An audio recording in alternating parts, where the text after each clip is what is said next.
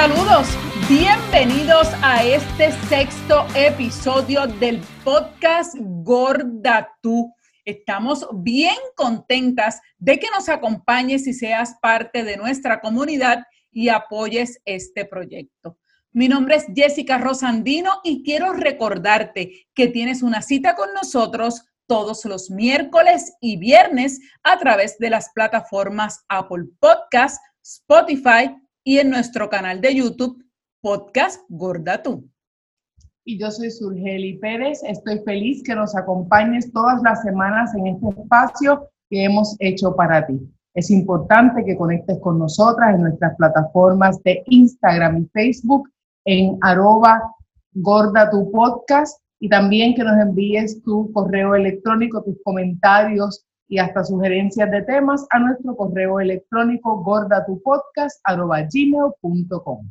Así que ya saben, pueden conectar con nosotros y siempre estar pendiente cada vez que llega un episodio nuevo como el de hoy. Un episodio muy, pero que muy especial porque vamos a darle a conocer un poquito más de nosotras. Son muchos los mensajes que hemos recibido, que les encanta nuestro podcast y como ustedes son parte de nosotros, queremos que nos sigas conociendo. Hoy, como bien lo dice el título, Hoy vamos a hablar de la bariátrica de Su, ¿sí? De nuestra Su.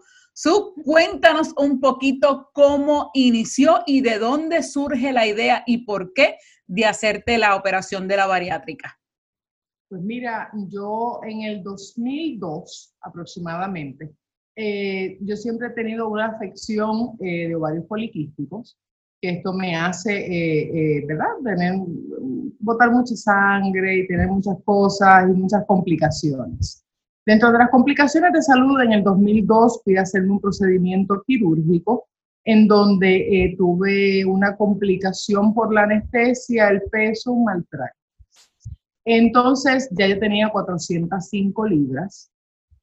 básicamente me resucitaron dos veces y fue un, un periodo largo en intensivo. Luego de ese intensivo no tenía muchas más opciones. Así que pues surgió la posibilidad de la bariátrica, era cuando recién estaba comenzando el boom de la bariátrica. En Puerto Rico todavía no lo hacían por la paroscopía, eso esto fue bien al principio. ¿Qué edad eh, tenías más o menos para cuando te hiciste la bariátrica? Esto fue en el 2003 que me hice la bariátrica. Eh, yo soy bien mala con las matemáticas.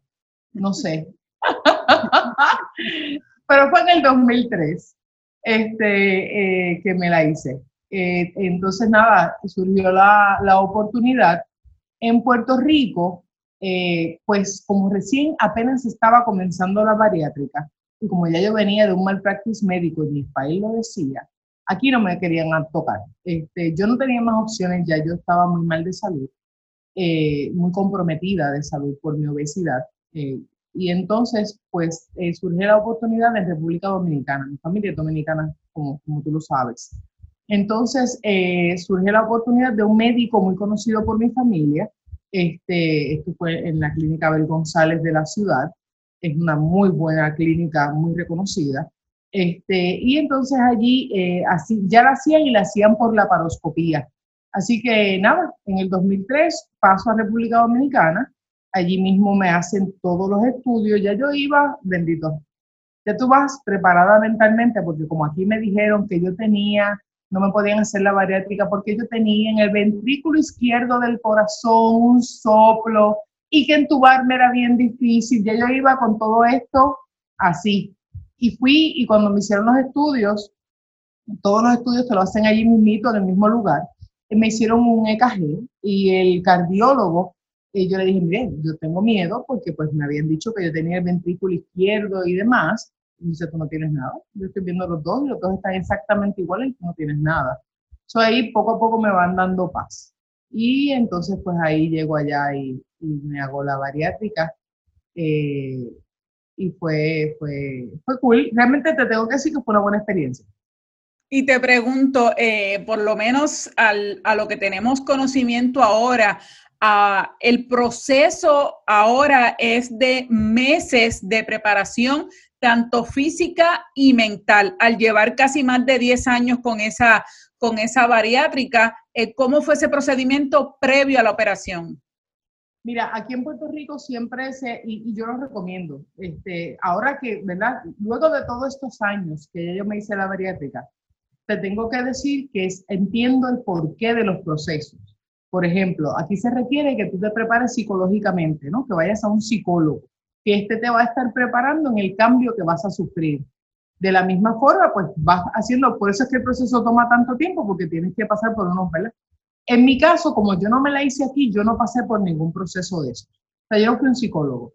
Yo simplemente fui a una clínica, este, la pagué cash, porque, vuelvo y te repito, aquí no me querían tocar. Eso realmente yo no tenía más opción. Eh, era eso o eso.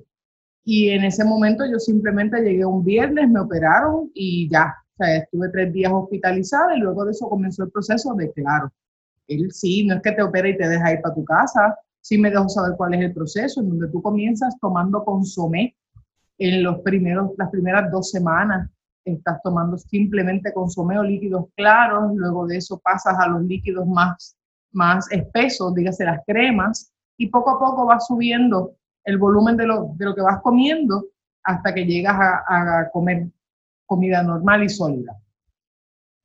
Y entonces eh, te pregunto, ¿te haces esa bariátrica eh, y precisamente, ¿qué pasa después que la haces? ¿Cuántas libras bajaste en esa operación? Y el proceso previo, eh, eh, debo decir, post-operación en los primeros meses que el cuerpo comienza a, ¿verdad?, a bajar bien rápido de peso.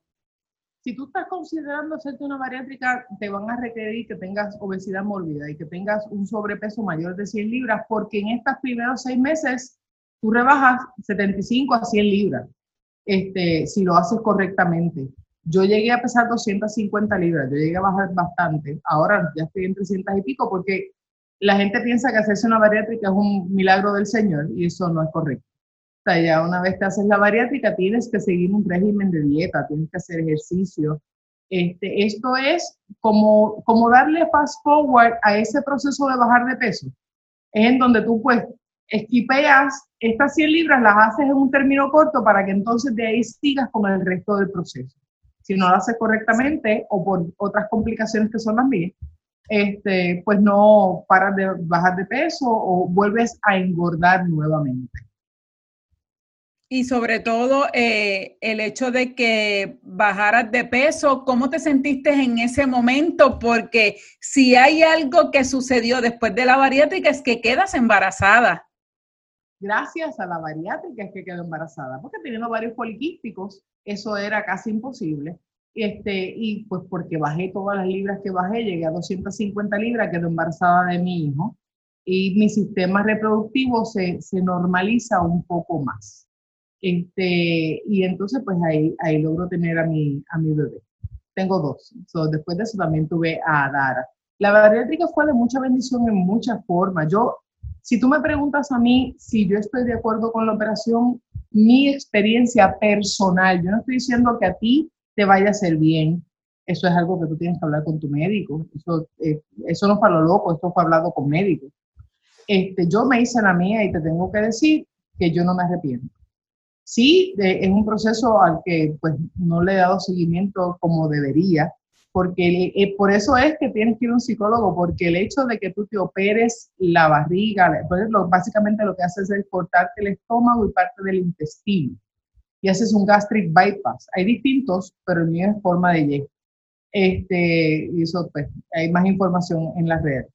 Eh, y entonces, pero básicamente al, al hacerte la operación, eh, te hiciste la parte física de la operación, pero no la parte psicológica de la operación, en donde pues sí, tu mente tiene que ir de acuerdo con lo que está pasando, porque por dentro tú eres gordita forever y vas a querer lo de siempre. Y si no te preparas para hacer dieta, eres gordita forever. ¿Piensas que por ese, esa falta de ese momento de, o esa etapa tan importante que era la parte mental, la parte psicológica, ¿crees que quizás no fue exitosa para ti la bariátrica y regresas entonces a tener un sobrepeso? Pues mira, gracias a Dios todavía no he llegado a las 405 libras. Estoy tratando de no llegar a ellas. Mi complicación es que yo, yo tengo una afección de ovarios poliquísticos. Y mi afección hace que cualquier ingesta de carbohidratos yo engorde. So, realmente lo que tengo que hacer es dieta, no comer carbohidratos. Pero no es tan fácil como se pinta. Es que yo tengo varias complicaciones de salud. So, realmente por eso es que no. Pero sí es, es saludable el hecho de que si tú estás pensando en hacerte una bariátrica, vayas a un psicólogo, porque tienes que bregar con tu psiquis y con el hecho de que llevas todo el tiempo comiendo mucho y mal y ahora no vas a poder, porque una vez que haces la bariátrica, si tú tratas de ir y comerte un rack de costillas, no te va a caber. Hoy no me cabe. Claro, poco a poco esto es un músculo y se va agrandando. Si mientras más comes, más grande se va volviendo y llega un punto en que vuelves a comer un poco más jamás como antes. Yo nunca voy a poder comer como antes. De igual forma con los dulces, con la bariátrica, se ha descubierto, en la ciencia ha descubierto que la bariátrica también sirve para evitar este, el, el, la diabetes. ¿Por qué? Porque te vuelves intolerante a, ciertos dulces, a ciertas azúcares. Ahí yo, si voy y me como un mantecado y ese mantecado tiene cierta azúcar, a mí me da mareo, a mí me da dumping syndrome. Dumping syndrome es que te da mareo y te da náuseas o diarrea. Y eso, eso es lo que te causa el, el, el, comer ciertas azúcares. Y todavía hoy a mí me da dumping. Yo me, a mí me fascina, por ejemplo, comer azaí. Pero amiga, yo me tengo que preparar porque después de eso yo voy corriendo para el baño sí o sí. Y eso siempre. Esa, e, esa, eso no me lo habías dicho, así que ya sé que para la próxima o buscamos otra alternativa o no vamos. No, jamás. Yo voy a comerme las ahí siempre. Hello. Esto va. Su, eh, eh, me encanta y siempre, siempre te lo he dicho que, que tú tomas las cosas en, la vida de, de quien vengan. Eh, y, y por eso eres una de las mujeres que admiro tanto, que a pesar de, de, todas las cosas y vicisitudes que has pasado en tu vida, siempre tienes una buena cara y sobre todo mucha vaselina, lo que te digan te resbala. A ti contigo no hay ningún problema. Tú, como decíamos en ese primer episodio, somos súper diferentes. Mira ahora mismo tú con el pelo violeta, tienes tatuaje, lo que sea. Usted muy segura de quién usted es y eso es bien importante. Y por eso quiero hacerte esta pregunta.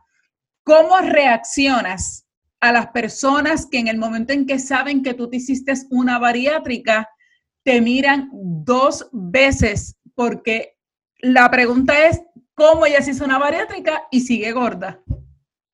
Pues mira, yo quiero, tú sabes y tú me conoces, yo tomo la vida, hace muchos años yo paré de sufrir, hace muchos años yo puse una pared que no, no permite que eso llegue tan profundo en mi corazón y lo tomo como que la persona que me está haciendo la pregunta realmente tiene desconocimiento. Yo no me lo tomo personal, yo lo tomo como desconocimiento y lo trato como tal. Y me echo a reír y digo, sí, aunque usted no lo crea, yo tengo una bariátrica. Parece imposible, pero la tengo. Y es la realidad. Y como yo hay varias personas, yo no soy la única que tiene bariátrica y, y engorda aún teniendo la bariátrica pero este, y no me siento orgullosa al respecto. A mí me gustaría que las personas que lo estén considerando lo tomen en serio y que a diferencia mía, que, que quizás debí aprender más antes de, quizás debí sí indagar un poco más de lo que pasaba con los ovarios poliquísticos y la bariátrica, pero te tengo que decir que el cuadro clínico que yo tenía en ese momento no me hubiese dejado tomar otra decisión. Punto. En ese momento, esa era la única decisión que yo tenía que tomar, porque después que tú estás 13 días intensivo, te mueres dos veces y te reviven. A ti no te queda más remedio, amiga mía, que tomar la decisión que sea. Mi único miedo era la anestesia. Ese era mi miedo porque yo venía de un respirador artificial y de un problema por la anestesia. A mí me llevaron a intensivo por la anestesia. Ese era, psicológicamente, ese era mi único problema. Y cuando me reuní con el anestesiólogo, eso fue, gracias a Dios, es, espectacular. espectacular. Eh, Federico Escril, donde quiera que estés en República Dominicana, eres el mejor. Este, y él, Federico, se sentó conmigo y lo tomamos a chiste y fue súper cool.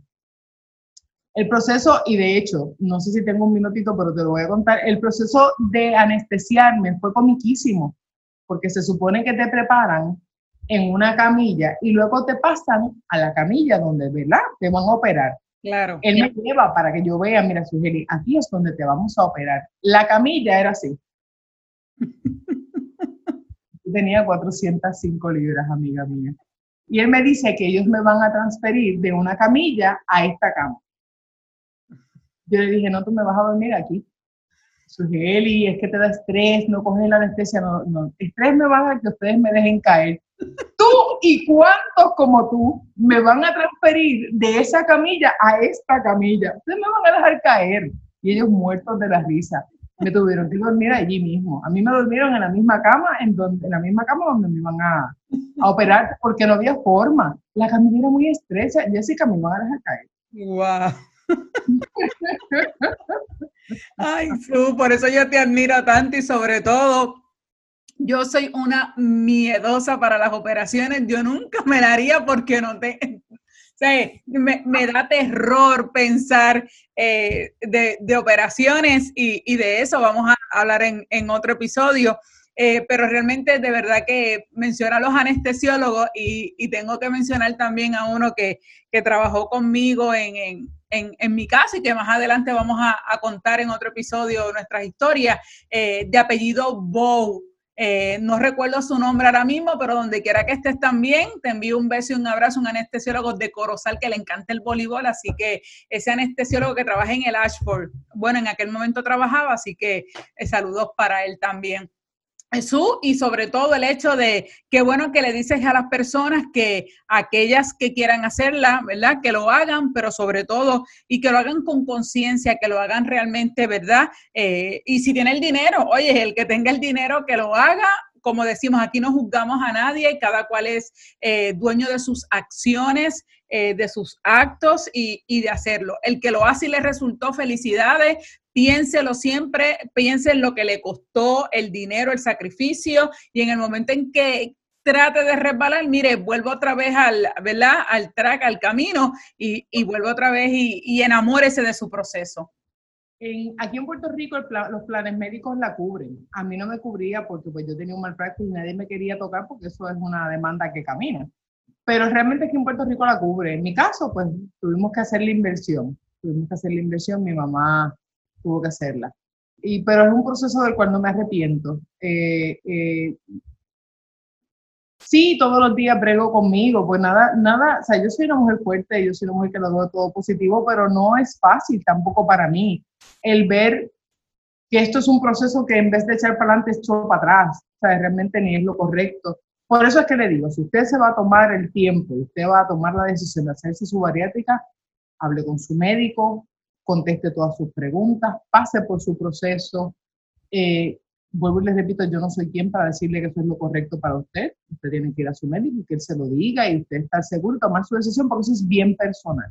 Todo lo que tiene que ver con una operación, el riesgo que eso conlleva, es una operación como cualquier otra, que tiene todos los riesgos que tiene cualquier otra. Usted tiene que tomar esa decisión.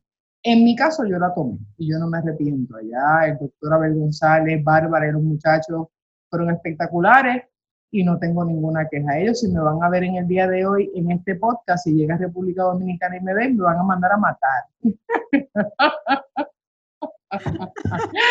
van a decir, yo la niego, ya no estuvo aquí. Ay, sí, pero qué bueno que, que ni le esa operación ni nada te quite esa sonrisa y sobre todo el que sigas disfrutando la vida y la bendición que te trajo, como tú bien dijiste, que era sobre todo ser madre, convertirte en madre. Así que, que esas, como tú siempre dices, de lo malo siempre hay que ver lo positivo y en esta parte pues fue así.